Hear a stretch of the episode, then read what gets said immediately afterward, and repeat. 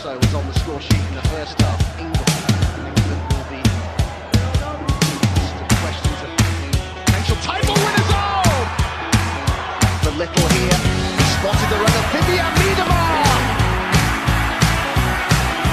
Clinical. Ray Goldson now,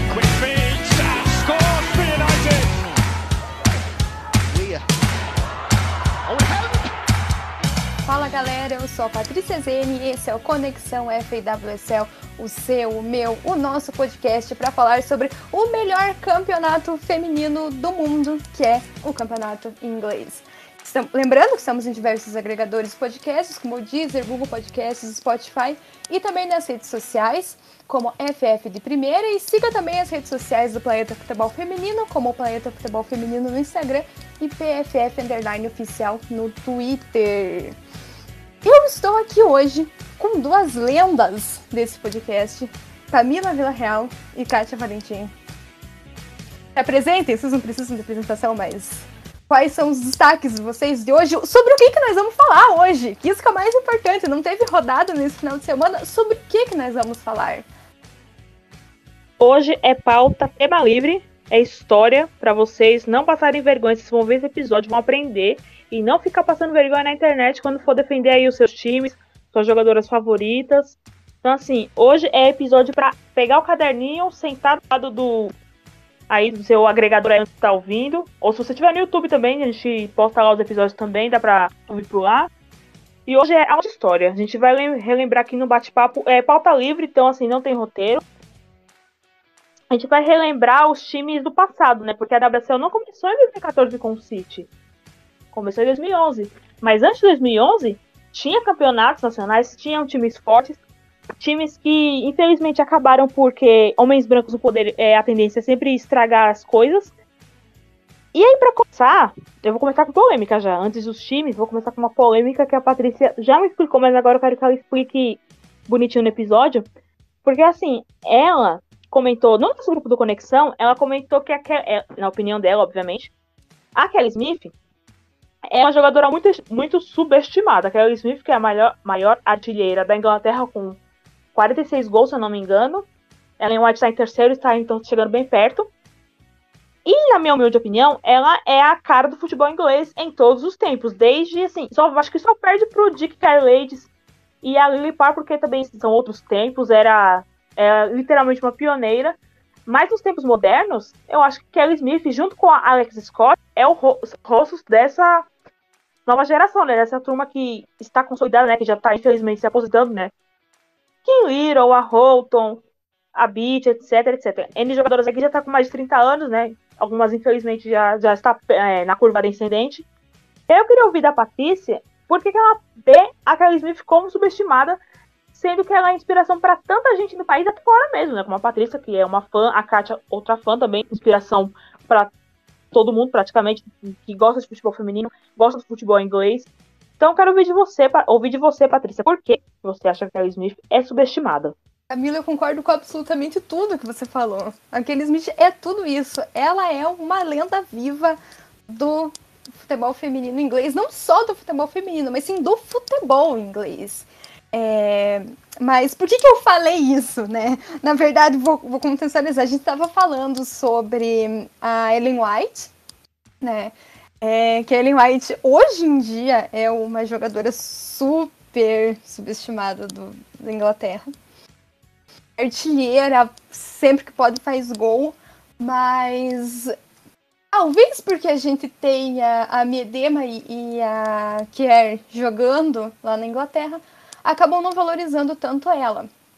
E daí, me vê, como a, a Ellen White é uma das maiores artilheiras do, da seleção da Inglaterra e a Kelly Smith é a maior artilheira, é, me veio na cabeça falar isso, que as, as artilheiras são. As duas artilheiras, né?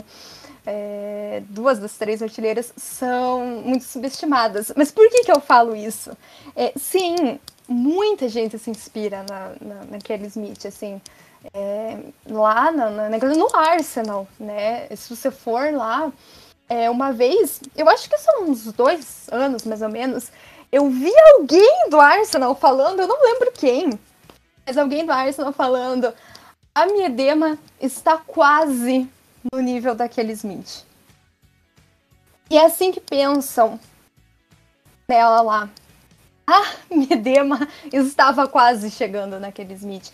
E fora, nas pessoas novas do futebol feminino hoje, eu vejo que poucas pessoas falam nela. É, é claro, quando você chega é difícil você ver a história, mas eu a primeira coisa que eu faço quando eu acompanho um esporte novo é ver a história. E é, é como que eu posso dizer? É, enfatizar essas pessoas que vieram antes. Porque por mais. É, por exemplo, eu sou uma pessoa que gosta muito de tênis. E faz pouco tempo que eu comecei a acompanhar o tênis de fato. E eu torço para Serena Williams, que é uma das maiores tenistas. Só que eu sei que tiveram outras antes dela, igual a Billie Jean King, Steph Graf, e elas são completamente lendas do esporte. Eu acho que isso que falta nas pessoas do futebol feminino hoje em dia é ver que antes de ter é, a Medema, antes de ter a Kerr, antes de ter a Nikita Paris, que até alguns anos ela era a, a maior artilheira da uma Super League quando jogava no, no Manchester City. Antes de ter essas jogadoras, antes de ter a uma Super League, porque se você vê a quantidade de gols que aqueles Smith tem na uma Super League, são poucos gols. Eu acho que são uns 12 gols. É, então são pouquíssimos. Só que antes, o que ela fez antes é uma coisa magnífica. E hum, eu não posso ficar aqui falando do, da história dela, mas é, uma, uma coisa, ela superou o alcoolismo. Ela teve muito problema com álcool no, durante a carreira dela. Então, só por isso, se não fosse pelos gols, se não fosse pelo que ela fez em campo, só essa superação dela seria o suficiente para ela ser é, esse modelo que ela é hoje. Eu espero que isso tenha respondido sua pergunta. Bom, e eu diria que a questão Kelly Smith é também o contexto, né? Ela que estava tava jogando nos Estados Unidos, que quer queira ou não, né? Se hoje ainda é uma, uma liga referência, é, lá em 2005, 2004, muito mais. E o Arsenal consegue repatriar a, a Smith. E aí ela chega e chega arrebentando, né? Ela que também é uma lenda não só do Arsenal, mas do futebol feminino inglês. É, a gente tá falando aqui do Arsenal, mas o, o tamanho da Kelly Smith ele vai muito além do Arsenal também. Ela é uma, para mim, ela é a maior jogadora do futebol feminino inglês mesmo. E foi um. Essa passagem dela era coisa de 18, 22, 20 gols por, por, por liga, né? Por assim dizer. Algo que a gente vê hoje a, a Miedema entregar na, na, na WSL. Mas aí você vê isso num, numa jogadora que tinha tudo para os Estados Unidos e, e ela volta para jogar, ela vem jogar no, na Inglaterra, que ainda está caminhando, o campeonato ele ainda não é um campeonato profissional, e ela faz aí, ela lidera o time nessa. É, a, a Patrícia pode me corrigir se eu estiver errada, mas se eu não me engano, foram 108 jogos de invencibilidade. Isso é uma coisa. É surreal o, o que essa geração liderada pela Kelly Smith fez, né? E a grande temporada, né? Acho que todas foram grandes temporadas, mas a, a temporada que foi realmente fora de série é, para qualquer time mesmo foi a temporada 2006-2007 que é quando o Arsenal ele a gente a, a, a, Patrícia até brinca que o Arsenal não entra nessas estatísticas de triplete porque ele não ganhou três ele ganhou quatro títulos na temporada que foi a temporada que também elas venceram a, a Liga dos Campeões, né? A, na época a taça da UEFA. E, e, foi algo. Foi, foi, o time disputou quatro títulos e ganhou os quatro títulos. Então, foi, acho que foram mais de 100. 100 foi muitos gols, foi mais de 100 gols mar, é, marcados. E uma coisa de ali de, de 10 ou foi 11 gols sofridos. Então, isso é uma coisa é, fora de série mesmo. E na WSL, é, na, na época é, não era chamada WSL, era chamada de FA Women's Premier League National Division, o time jogou 22 jogos e venceu os 22 jogos. Então, é, foi campeão com 100% de aproveitamento. Então, e tudo isso é liderado aí pela figura da Kelly Smith mesmo. É, naquele time também histórico, a gente tinha a, a Alex Scott, a gente tinha Casey Stone, né, Karen Carney. Então, era realmente um timaço. E até nesse vídeo promocional da, da acho que é da Sky, a Sky gringa lá, eles fazem um vídeo promocional da liga e a gente tem ali a, a, a Kelly Smith ela falando mesmo de como o Arsenal ele foi crucial para a profissionalização do futebol feminino na Inglaterra. E isso porque lá em 2000, 2001, 2002, o Arsenal era, já era um time semi-profissional. Então, é, existe uma história por trás de cada time, como a Patrícia falou. O, o, o Chelsea ele tem uma história, o, o, o, City tem uma história, por mais que seja mais recente que os outros dois, mas o City não, não surgiu ontem, né? O Chelsea, no, o, a galera fala, ah, o que vale é agora, porque o Chelsea tem ganho aí as últimas temporadas, mas a, o futebol feminino na Inglaterra não surgiu nos últimos dois anos, não surgiu no pós-Copa do Mundo. É, é uma coisa que tem muitos anos, e isso é por isso que a gente sempre tenta falar um pouco da história também, para levar esse conhecimento à torcida. E a Kátia falou ali do, do Arsenal como semi-profissional. É... Camila, eu acho legal aqui a gente falar agora do Fulham, porque ali no começo dos anos 2000, o Fulham tentou levar a profissionalização do futebol feminino para a Europa, né? Eles foram o primeiro time totalmente profissional. Tanto que a, a Rachel Yankee foi jogar lá, ela jogava no Arsenal, e ela foi passar uma temporada lá para ser profissional. Sim, é, rapidinho, só para a gente encerrar o assunto Kelly Smith, uma curiosidade bem aleatória é que no tempo que a Kelly Smith foi jogar nos Estados Unidos, ela jogou na Women Professional Soccer, né, que é a liga ante antecessora da NWSL, e ela jogou no time chamado FC Gold Pride, e mais ninguém menos que Formiga. Olha que honra para Kelly Smith ter jogado com a Formiga. Agora, falando do Fulham, cara, é, o que fizeram com o Fulham é que assim, o problema desse time, o, inclusive um dos primeiros campeões da Supercopa inglesa, que foi em 2005, se eu não me engano. 2005 foi a Supercopa Inglesa vencida pelo Fulham. Essa Supercopa Inglesa que tentaram ressuscitar com o Chelsea, foi Chelsea City, até passou na ESPN Brasil, mas esse ano não teve por causa das Olimpíadas, porque os dois times não teriam elenco, como o City já tem agora, por sinal. Se Supercopa não teria ninguém mesmo. Mas o Fulham tentou essa profissionalização, mas acabou dando errado por falta de planejamento. Algo muito parecido com o que ocorreu com a, essa uma super essa UMA, Professional Soccer, que eu citei nos Estados Unidos, que foi muito dinheiro, só que foi tudo mal gasto. Então, assim, o que tinha tudo para ser uma liga, um time é, pioneiro, não deixou de ser pioneiro, é verdade. O Fulham foi um dos primeiros a tentar essa, essa profissionalização. Mas acabou sendo mal feito, sendo feito nas coxas. E hoje é um time que vive na, no braço social do clube.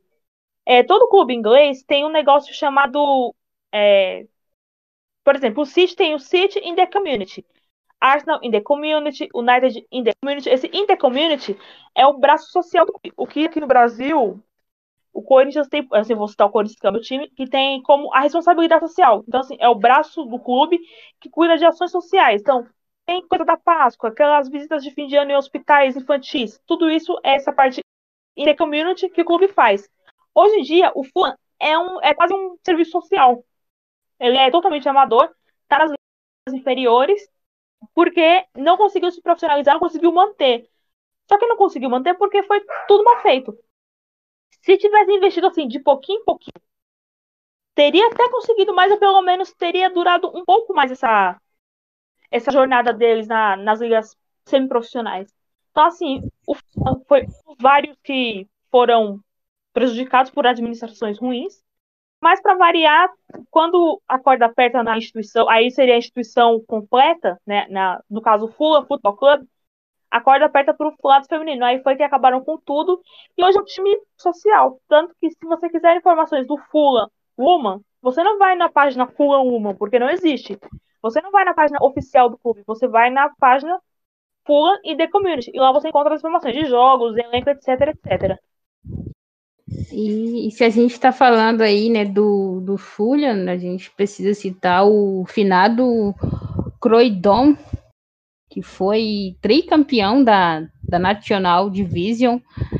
E lá na, nos anos 2000, ele passou a se chamar o nosso querido Charlton Athletic, que hoje vive situação complicadíssima, né, né? Chegou ali a ficar na, na última posição na acho que na temporada 2019-2020, a equipe ficou na última posição da Championship e, obviamente, ali deveria ter sido rebaixada e não vive melhores grandes momentos também, mas que foi um clube muito importante na década de 90, principalmente.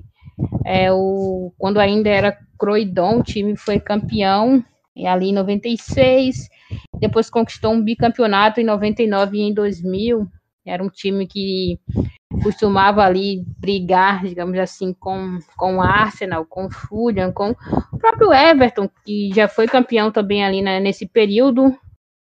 E passou a se chamar Chato, é, chegou a, até a, a, ter boas temporadas, mas aí também essa questão de, financeira, né, questão de como a Camila bem citou, quando as coisas apertam, sobra para os times femininos. E hoje o time não é nem uma sombra do que ele já foi o dia, um, um dia. O que é muito ruim, né? O que, o que prejudica muito é, o futebol feminino também é essa questão de essa é, instabilidade de projetos.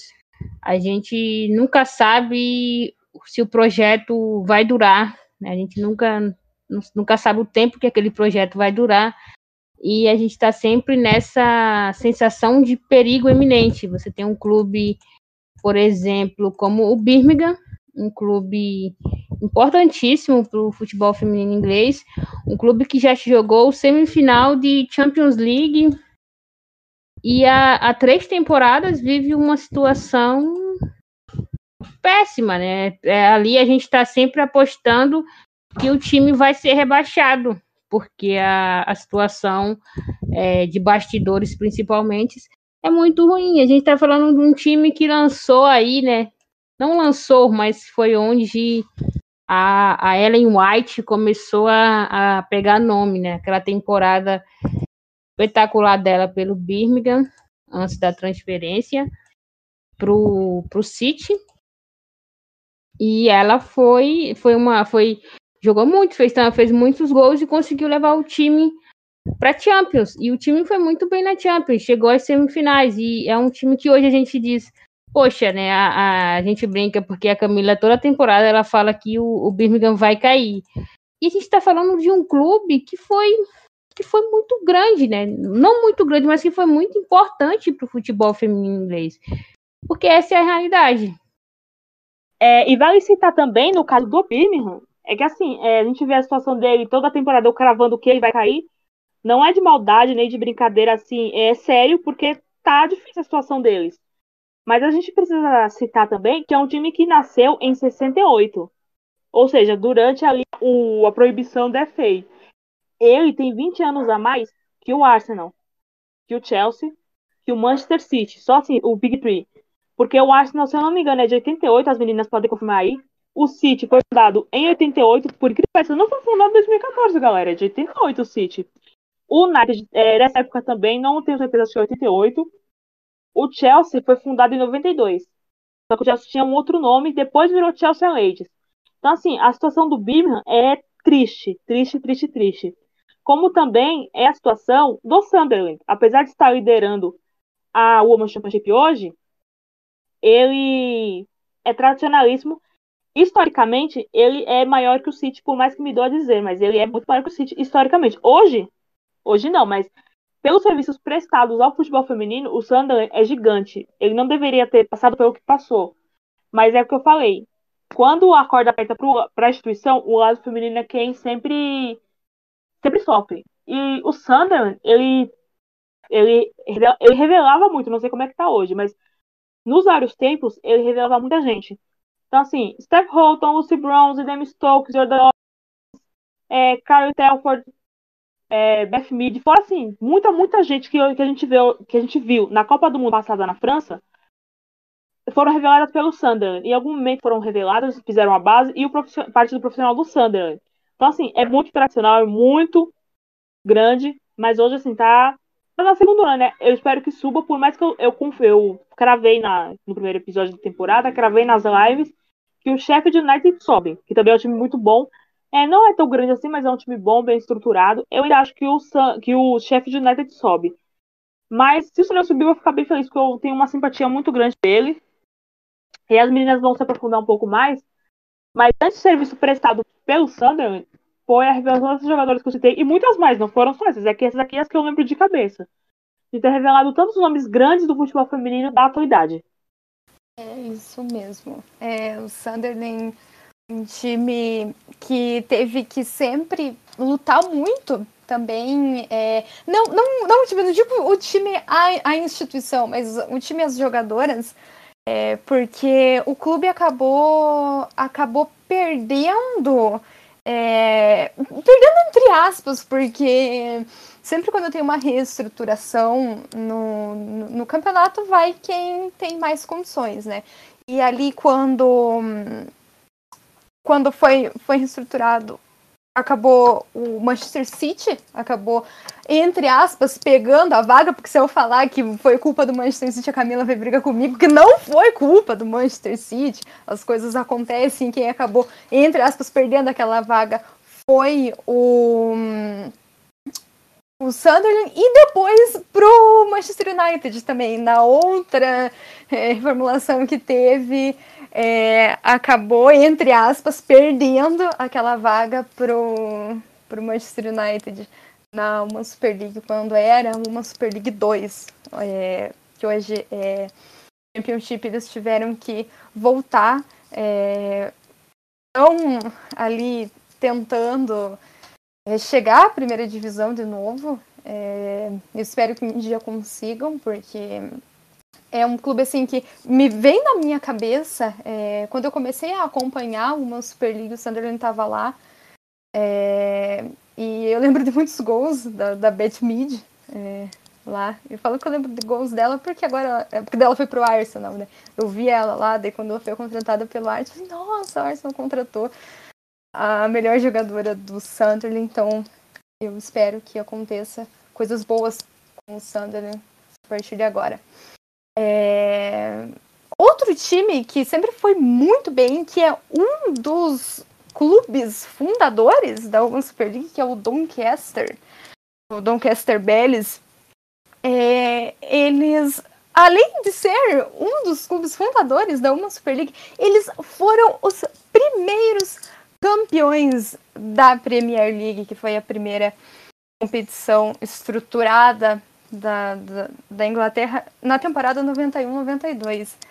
É, e acabaram acontecendo coisas lá dentro também e eles acabaram é, perdendo. Eu não sei onde que eles estão aí, se uma de vocês é, tem essa informação de em que divisão que eles estão agora, mas outro clube tradicionalíssimo, eu lembro da da comentarista da, da, Sky, a, a Sue Smith, jogando lá. É, depois o clube acabou caindo para uma Super League 2, mas agora a Camila acaba de me informar que está na terceira divisão. Então, tá lá junto com outros clubes tradicionais lá na terceira divisão. É, inclusive, terceira divisão é um, um, um, campeonato onde você vê muitos, muitos clubes tradicionais lá, né? Uma, uma divisão é, é, até legal de acompanhar, a gente não consegue acompanhar, assistir muitos jogos, mas vendo os resultados ali, vendo quem, quem tá lá. É um campeonato bom, poderia ser um pouco mais próximo da uma Super League, assim, na minha opinião. É, outro clube ali que acabou é, se perdendo com o passar do tempo foi o Liverpool. Liverpool também um dos, dos clubes fundadores da uma Super League foi bicampeão em 2013 e 2014 e hoje em dia vive uma situação complicadíssima na segunda divisão. É um clube que não tem investimentos, a gente quase não ouve falar desse time feminino do, do, do, Liverpool. Até eu acho que uma vez foi a Camila que falou que as jogadoras só aparecem no lançamento de camisa, e isso é verdade. É, a gente quase não vê elas. É um clube que está numa situação é, muito feia, é até triste, porque é, quantas jogadoras é, boas estiveram lá? É um clube que ganhou muito, né? Ninguém é bicampeão da uma Super League à toa. Meninos, o que vocês têm a dizer dessa situação? É, o Liverpool que foi o primeiro time a oferecer contratos profissionais de forma integral para as suas jogadoras antes da, da criação da, da temporada, acho que foi da temporada 2013 da WSL, a temporada que elas são campeãs, né? E conseguem o bicampeonato em 2014. E é um time que simplesmente morreu, né? Morreu, não consegue nem, nem subir de divisão, não consegue nem brigar para subir de divisão, o que é ainda pior. É, a gente sabe que a gente comenta bastante é, sobre a questão de que uma falha que eu, eu, particularmente acho uma falha da WCL, que é, é a seguinte: se o time apresentar uma licença, ele sobe, ele não, não joga a segunda divisão, ele pode jogar a primeira divisão. E o Liverpool ele ele tá tão tão largado às traças que nem isso, nem essa tapetada ele cogita fazer, né? A gente não vê a jogadora, a gente só vê as jogadoras quando elas estão forçando saída ou fazendo alguma reclamação. É, é um, eu acho que é um dos clubes que tem mais jogos adiados na temporada, porque o, o local onde elas jogam não tem condições de jogo no, no inverno e não tem outro local para elas jogarem. É aquilo ali pronto, né? Na, na temporada que foram rebaixados, a, a treinadora chegou a falar sobre as condições do local de jogo e no, é, isso repercutiu bastante na mídia e pouco tempo depois ela apareceu é, voltando atrás no que disse, né? Um, uma, tomou uma repressão lá dentro e, e, meio que retirou tudo que falou, mas era aquilo mesmo. A maioria dos jogos, maioria não, grande parte dos jogos do time é, são anulados na temporada porque onde elas jogam não tem condições. E é um clube que, que foi também um dos pioneiros. É um clube ali da década de. final da década de 80, quando ainda era o Newton Ladies. E hoje é um time jogado às traças, né? A gente vê é, o time masculino, masculino aí tendo tantos investimentos e o clube não dá sinal de fazer um mísero investimento na equipe feminina. E o Liverpool foi uma equipe muito importante também né, aí nesse começo da, da WSL, principalmente. É, e assim, a Cátia citou essa parte da importância do Liverpool, mas isso se deve às jogadoras, porque se dep a depender da instituição Liverpool Football Club, o time sempre viveu à margem sempre viveu à margem. 2013, 2014 foi o ponto fora da curva, que foi tipo os anjos e santos e astros todos se uniram por um bem maior, porque o Liverpool sempre viveu à margem, o Liverpool uma. Para se ter uma ideia, o time joga num passo, como a Kátia falou, são sempre jogos adiados, e nada foi feito até hoje. É, a instituição construiu um novo CT num lugar ali da região, ali na cidade mesmo de Liverpool, um CT, tipo assim, com um monte de quartos, um monte de quadra, um monte de coisa da assim, pra galera relaxar, etc. E em nenhum momento foi colocado o Liverpool Woman, tipo, no projeto, ninguém lembrou, tipo, tipo, ninguém lembrou, né, que, tipo, lembrou e, sei lá, desistiu, lembrou e não deu para colocar, lembrou não deu espaço. Eles lembraram, eles simplesmente esqueceram de colocar o Liverpool Woman no CT. Então, assim, é, jogadoras aparecem, como eu já citei. Lançamento de camisa, a Kátia citou é, quando elas reclamam e elas também aparecem quando elas se despedem do clube. Porque se você pegar nos últimos anos, é, sei lá, 3, 4 anos, você vai ver todas as jogadoras, todas, não tem exceção. Todos que saíram do Liverpool saíram reclamando. Saíram falando que querem novos desafios, que querem respeito, querem um monte de coisa. Porque o Liverpool nunca deu, nunca deu nada. E aí você vê uma notícia, isso saiu na NBC. Eu não citei na live porque, é, tipo, ali era uma live de apresentação, então não cabia falar do Liverpool ali, porque alguém, uma pessoa perguntou no chat. Mas saiu na NBC dos Estados Unidos, que é um jornal grande, que o patrocinador master do Liverpool, que é o mesmo masculino e feminino, que é um banco, estava patrocinando, é, patrocinando não, estava investindo no Talibã. É sério, pode procurar, isso sair, tipo, são alguns bancos, algumas instituições de, de dinheiro, instituições de crédito, que estavam investindo no Talibã. E uma dessas era o patrocinador do Liverpool. Então, assim, é, o que eu vou esperar de uma instituição cujo patrocinador patrocina uma, um, grupo terrorista, sabe? É, é, é, bizarro, é uma coisa assim que eu vi fiquei chocada. E a mídia não falou disso. E aí já parte para outra seara que eu não vou me meter aqui. Mas é, é, o que fizeram com o Liverpool é histórico, é um absurdo. Um time tradicional também dos anos 90, que sempre viveu à margem da instituição, sempre com poucos recursos. Aí põe a, as meninas ali no lançamento da camiseta e diz que está investindo, mas não está. Quando for janeiro, dezembro, janeiro, vai ser o período de chuvas. Aí vocês vão ver o que, que vai acontecer no gramado do. Não só do livro, de vários. Mas o do livro é de lei, todo ano tem. Esse é um principal. Esse é um que você pode ter certeza que vai virar um pasto, vai ser impraticável o esporte. E vai ter jogos adiados por isso. Agora, já engatando assim, já que são vários times, gente, são vários times que foram destruídos por é, administra administração ruim. A própria esse caso que eu vou falar agora, foi destru quem destruiu foi a FA.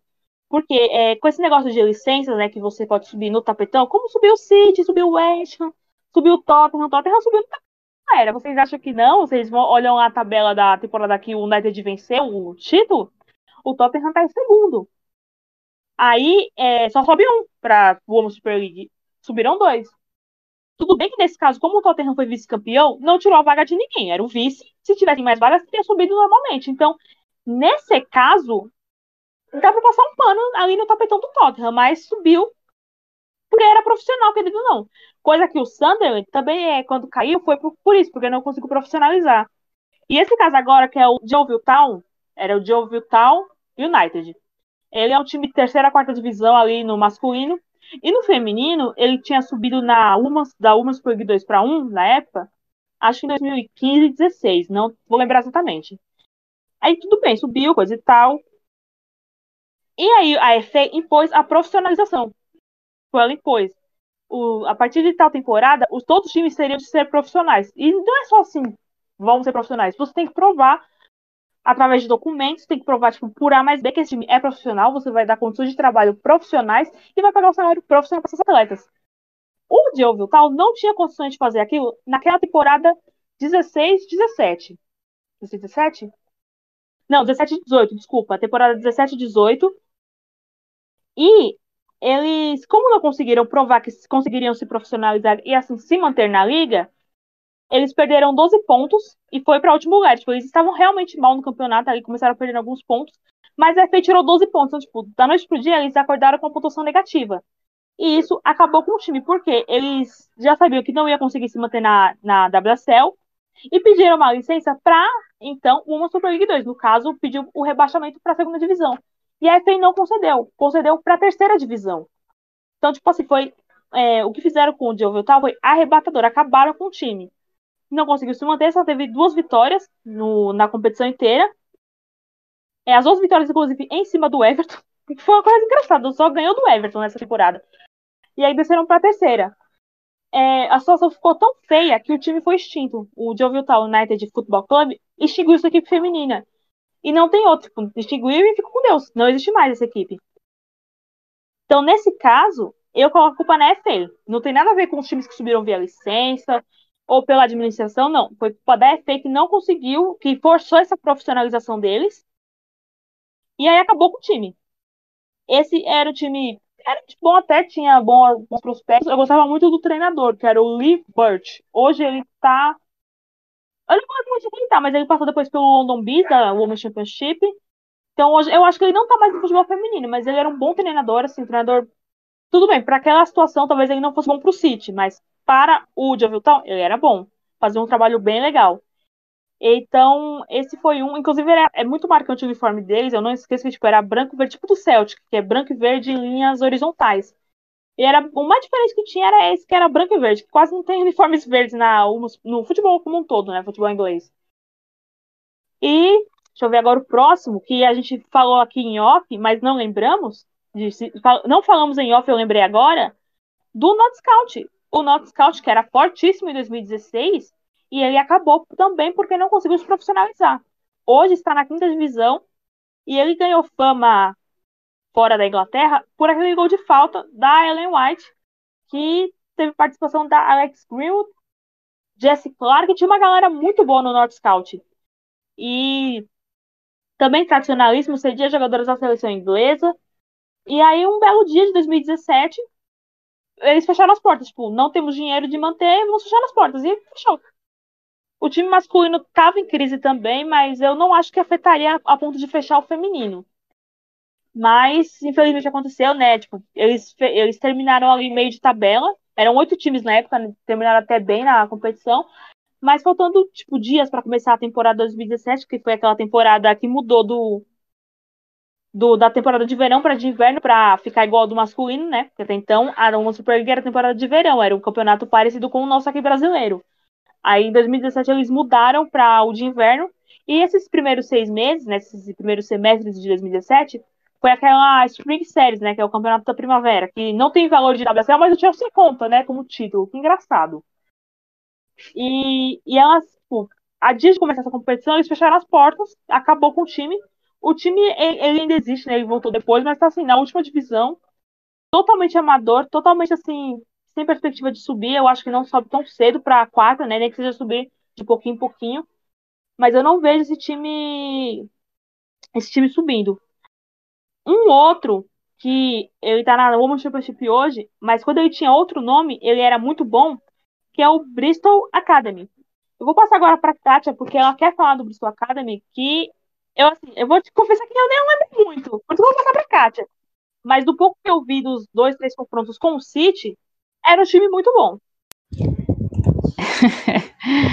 bom, o, o, Bristol, ele, ele surgiu ali também no final da década de 90 e era surgiu como Bristol Academy, apenas em ali já no finalzinho, acho que 2005, 2000 2006 por ali, ele se torna o, o Bristol City e consegue uma licença da, da FA e lá em 2015, né, 2016, ele passa a disputar a WSL.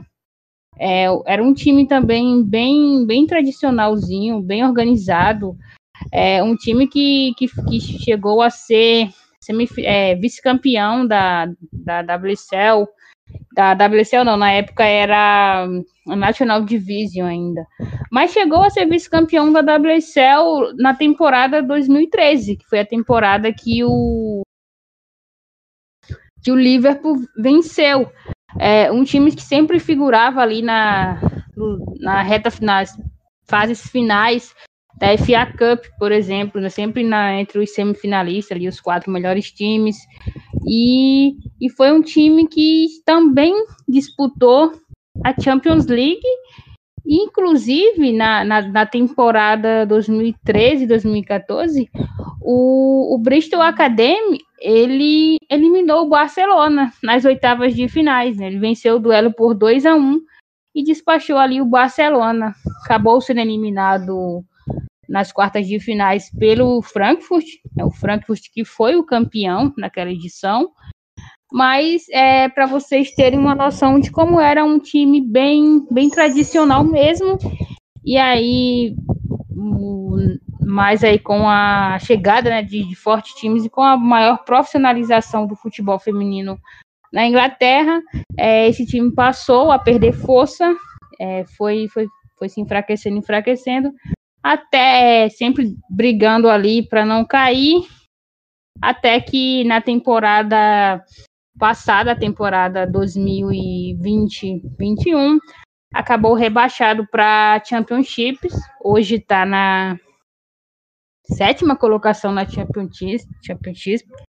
É, o campeonato está só começando, mas não é um começo muito animador, né? Se a, se a expectativa é voltar à primeira divisão, passa aí por grandes problemas, que é também um desses times aí pioneiros que a gente vê cair no esquecimento.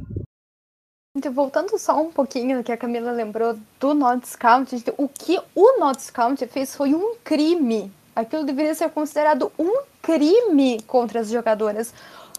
Eles anunciaram que não iam mais participar dois dias antes de começar a, a Spring Series. Dois dias. Vocês têm noção do que é? Tipo, dois dias antes você vai jogar, tá se preparando, você tem um clube você tá toda preparada ali e de repente eles falam não não vai mais ter o, o clube simplesmente vocês vão ficar é, sem sem jogar isso foi um crime o No Discount é, ele é um, um, clube fundador da, da uma Super League como Lincoln como Lincoln é, Ladies é, então, ali eles já tinham mudado uma vez de nome de, de instituição, né? Porque o Lincoln Ladies e o Not, o Lincoln e o Notts County são, são clubes diferentes. Tanto que agora tem, tem os dois. Se for ver lá nas divisões abaixo, na quarta divisão, existem os dois clubes.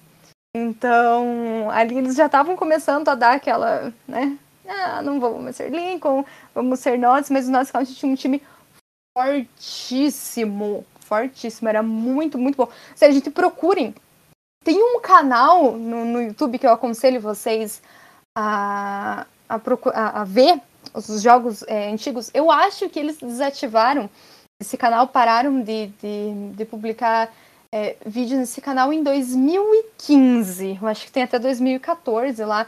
Vejam, é FAWSL. Existem é, é, jogos ali que, que, vocês vão ver de, de, de 2011 para cá que são, são os melhores momentos, que é maravilhoso. Sério, vejam, quando vocês tiverem tempo, coloquem lá e fiquem assistindo os melhores momentos. Vocês vão ver os times bons que tinham é, naquela época. Camila, com você agora. Sim, sim. O Notts era muito forte, era um time muito bom. E tinha um uniforme maravilhoso, convenhamos, né, gente? Preto e branco, tô suspeita para falar, mas era um uniforme lindíssimo do, do Nuts. É, agora, um outro que também caiu no esquecimento é o Leeds United, por incrível que pareça, cara.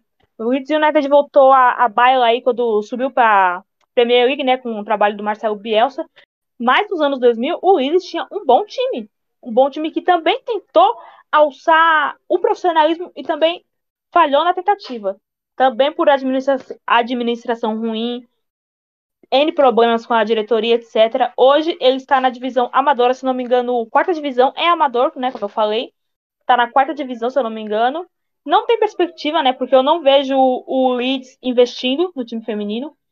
Eu não vejo, aliás, nada sobre o Leeds. É muito difícil. Mas eu, eu, assim, eu sei que ele existe porque, obviamente, eu pesquiso sobre, e porque ele tá na capa do livro da história da FA Cup feminina. Que inclusive recomendo, tem na Amazon em e-book, ele é todo em inglês, obviamente, é o lançamento desse ano.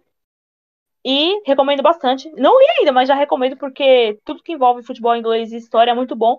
A FA Cup feminina, que é o campeonato mais antigo entre as mulheres, né, de que se tem notícia. Ano passado foi a 50 edição, então, o City é o campeão número 50 da, da Copa da Inglaterra. E pra gente encerrar a live, né? Porque a gente já falou bastante coisa, espero que vocês tenham aprendido muito. Vamos falar do, dos três que faltam, né? Que é o Chelsea, o United e o City. É, o Chelsea é de 92. Ele começou com outro nome, que eu não vou lembrar. Então, ele não virou. Ele não nasceu como Chelsea Ladies. Ele nasceu com outro nome. Aí, ainda nos anos 90, muda para Chelsea. E em 2004, ele tem o seu primeiro título relevante, que é o título da primeira divisão do Sul. Porque, assim, a terceira divisão, desculpa, a terceira divisão, o, prêmio, o título do Chelsea, ela é regional. Então, tipo, a terceira divisão do Sul, a do Norte, a do Noroeste, a da região central, e tem os nomes em dois ali. O Chelsea ganha esse título. E aí ele começa a ter alguns pequenos aportes. Lembrando que nesse tempo eu não acho que o Abramovich não era o dono ainda, então assim, não tem esses aportes de hoje, né? Não, tem, não tinha os nomes tradicionais que tem hoje, né? Erling Harder, a Di, a, Di, a Sanker, a Frank Kibbe ainda era um time amador com, com moças ali da região. É, e aí, em 2011, ele é um membro fundador da Women's Super League. Em 2012, ele contrata a Emma Reis, e aí começa todo esse trabalho que a gente vê hoje, ela colhendo os frutos, né? Apesar de sua arrogância. Eu queria deixar registrado isso, que ela é arrogante, mas como ela ganha títulos, então a galera dá uma passada de pano. Mas ela é arrogante sim. Né? Mas beleza, pode ser. Se fosse homem, todo mundo ia admirar. Então, o trabalho do Chelsea hoje está consolidado porque lá em 2012 eles acreditaram na Emma Reis, que tem experiência no futebol feminino, treinou, nos Estados, é, treinou nos Estados Unidos, né, times ali da região. Então, é um trabalho é, comprovado. E é do Chelsea onde jogou a primeira brasileira, a Esther, vice-campeã mundial com o Brasil, em 2007. Foi jogadora do Chelsea em 2012. Inclusive, se vocês procurarem na internet, tem a matéria do Globo Esporte da época, e ela foi recebida pelo Davi Luiz e pelo Ramires. É, agora a gente vai falar do Manchester United, que ele é dos anos 80 também, olha só. Mas ele sempre viveu percalços que culminaram com a família Glazer. Ele é dos anos 80, só que ele passou por tantas mudanças que muita gente acabou indo jogar no City. Muitas jovens da região, torcedoras do United, foram jogar no City. Mas ele, aos trancos e barrancos, tinha sua equipe feminina até 2004, que é quando a família Glazer, que é uma família estadunidense, compra o time, a instituição Manchester United Football Club passa a ser os Glazer, a família Glazer endivida, o clube, que inclusive até hoje está endividado, e encerra a equipe adulta. Por, e por muito tempo foi assim, até que teve todo esse lobby da, da opinião pública, né, os torcedores do United, a galera do futebol feminino, todo mundo fez lobby para voltar o time feminino. Mas entre 2004 e em 2018, que foi quando eles voltam para a segunda divisão, querendo pagar de humildes, né? Porque eles queriam é, a segunda divisão já como, já como uma championship. Ela é semi-profissional e o United volta como profissional, dando um desequilíbrio em liga, por sinal. Elas foram campeãs, perdendo apenas um jogo, mas teve um desequilíbrio ali. Mas até aí a decisão deles. Mas entre 2004 e 2018, tinha a base. Então, todas as jogadoras que chegavam ali nos seus 16, 17 anos, procuravam outros clubes para se profissionalizar. Então, muita gente acabou indo para o City. Por exemplo, a Ella Tune. A Ella Tune assim, é o caso mais emblemático que eu tenho, na minha humilde opinião, que ela fez a base do United, ela torce pro United, inclusive. Aí chega na idade ali, 16, 17 anos, ela não tem onde jogar, não tem adulto para ela subprofissional. Ela vai pro City, joga muito pouco, assim, tem muito pouco imagem dela jogando pelo City. E aí, quando o United volta a ativar a sua, a sua equipe profissional adulta, ela volta para o United. Então, assim, isso foi recorrente durante toda a história do United, por sinal. E aí entra o City, em 88, como um braço social do clube. O Neymar. Aí eu sei de, aí eu sei de cabeça, gente. Eu sei, eu sei tudinho. Porque tem, inclusive, um livro que eu já falei, o City in the Community, que é a responsabilidade social do City. Ele teve a ideia de chamar moças da comunidade para fazer um time. Até então, era para promover a marca Manchester City pelo país, né? Colocar na televisão, etc. E aí foram muitas garotas da região, inclusive torcedoras do United. E o mais engraçado, assim, eu acho muito legal essa história, que, tipo, a primeira mulher a treinar o City, sim, teve uma mulher que treinou o City, mas tem a ver com racismo, mas pra mim tem. Que ela, ela teve a sorte, a gente, eu tenho inveja disso, eu queria muito conhecer o amor da minha vida no estádio do Corinthians, né? Ela conheceu o marido, com quem é casada até hoje, no estádio, no Old Trafford, né? Ela era fanática, então, tipo, ela torcia pro United, mas treinava o City. E ela conheceu o marido no Old Trafford, cara, eu acho essa história muito legal. E aí, só que assim, o City tinha esse time feminino amador, era 100% amador. Até que vence a primeira divisão do Nordeste, a Northern Division, Northern Premier League. Tem um nome bem grandão, não sei direito, mas é a primeira divisão do Nordeste, né, do Noroeste do país, que é o equivalente à terceira divisão atual. E aí, em 11 e 12, o Sheikh Mansur, ele fala, hum, vamos profissionalizar. Aí ele dá a benção dele, aí começam os investimentos. Se dependesse da FA, o City já, já estaria na, na w, WSL em 2013. Mas o City quis fazer uma coisa séria, um projeto sério, né, que era o que eles, é, eles mostraram, só que se demandava tempo. Por isso que o City só entrou em 2014, porque teve o tempo de, de montar as coisas, né? Estrutura, o City Football Academy, o Academy Stadium, que é onde ela joga hoje. A época não existia, elas, elas começaram jogando no outro estádio da região próximo do Etihad, mas era público. Então, assim, teve muita coisa até chegar em 2011, 12, que é quando o Sheikh Mansur fala, vou profissionalizar o time. E aí ele muda de ladies para uma, porque até então todos os times eram ladies. Arsenal ladies, Chelsea ladies, Notts County ladies, Manchester City ladies. Quando ele profissionaliza o time, a diretoria pensa em mudar. Quando ele muda para woman, ele dá esse passo visível na profissionalização. E aí os outros times vão mudando, né? Todos eram ladies. O City já entra como woman, com essa denominação woman. Na WSL já entra assim. Os outros mudaram logo. Então, tipo, o Chelsea era Chelsea Ladies. Birmingham, Birmingham Ladies. Inclusive, o Birmingham foi um dos últimos a mudar a denominação para woman. Porque, assim, é, inclusive é uma coisa que eu não tinha noção. Me alertaram, um amigo meu que torce pro City, ele passou a conhecer o City Woman por minha causa, ele mesmo fala. E ele me abriu os olhos sobre isso, porque até então, para mim, sendo Ladies Woman, não fazia diferença. Mas para ele, era importante essa mudança. E também mudou o pensamento de todo mundo lá na Inglaterra. Vamos mudar, né? A gente é profissional, quer se mostrar profissional, mostrar que é grande, vamos mudar a denominação. Também foi muito importante. E a Patrícia lembrou aqui que o Arsenal não tem esse título de terceira divisão. O Arsenal já nasceu grande. Eu sei, desculpa se o City não nasceu grande. É, o Arsenal também, inclusive, como eu falei, era Arsenal Ladies. Ele demorou também para mudar para Arsenal Uma. E não tem, tá vendo? A Patrícia ri de mim só porque a Arsenal tem. Inclusive, o Arsenal fazer é, o quê? É, é o peso de ser gigante, né?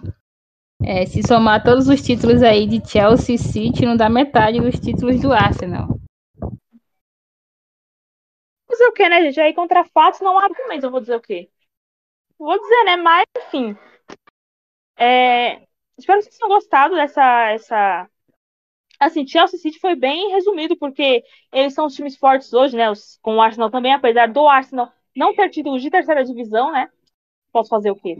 É... A gente focou aqui nos que não existem mais ou que estão nas divisões inferiores, porque esses times, eles acabam esquecidos até mesmo pela torcida, o que é bem triste, porque, cara, é, não é que, tipo, você não tem que pensar separado, cara. O Manchester City Woman é Manchester City. O Arsenal Woman é Arsenal.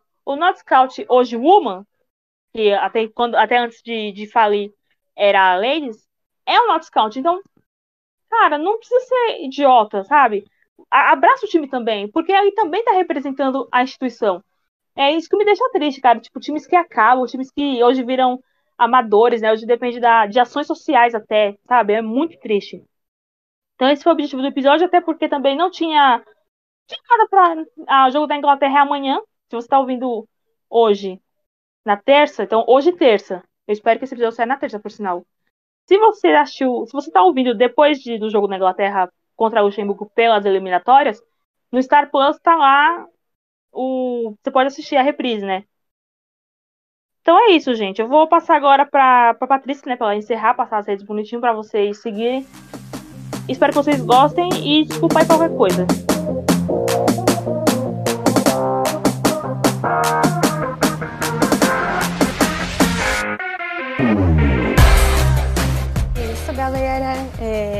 Como sempre, é um prazer estar aqui com a Camila e a Kátia. Kátia, as suas últimas palavras nesse episódio?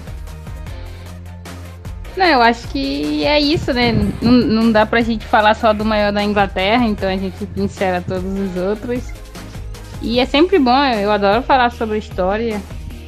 E espero que a gente tenha conseguido levar um pouquinho mais aí dessa competição que é uma delícia para vocês. E do, da sua história também, né? Porque não nasceu ontem, como a gente costuma dizer. As competições elas não nascem da noite pro dia. É isso, valeu. É nóis.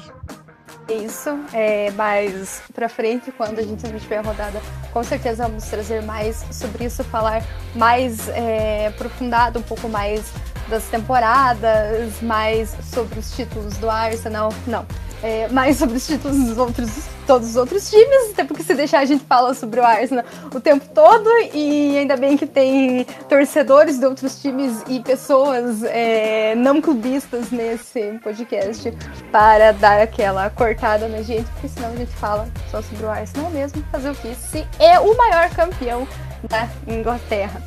Então é isso, gente. Muito obrigada pela companhia. Espero que vocês tenham gostado.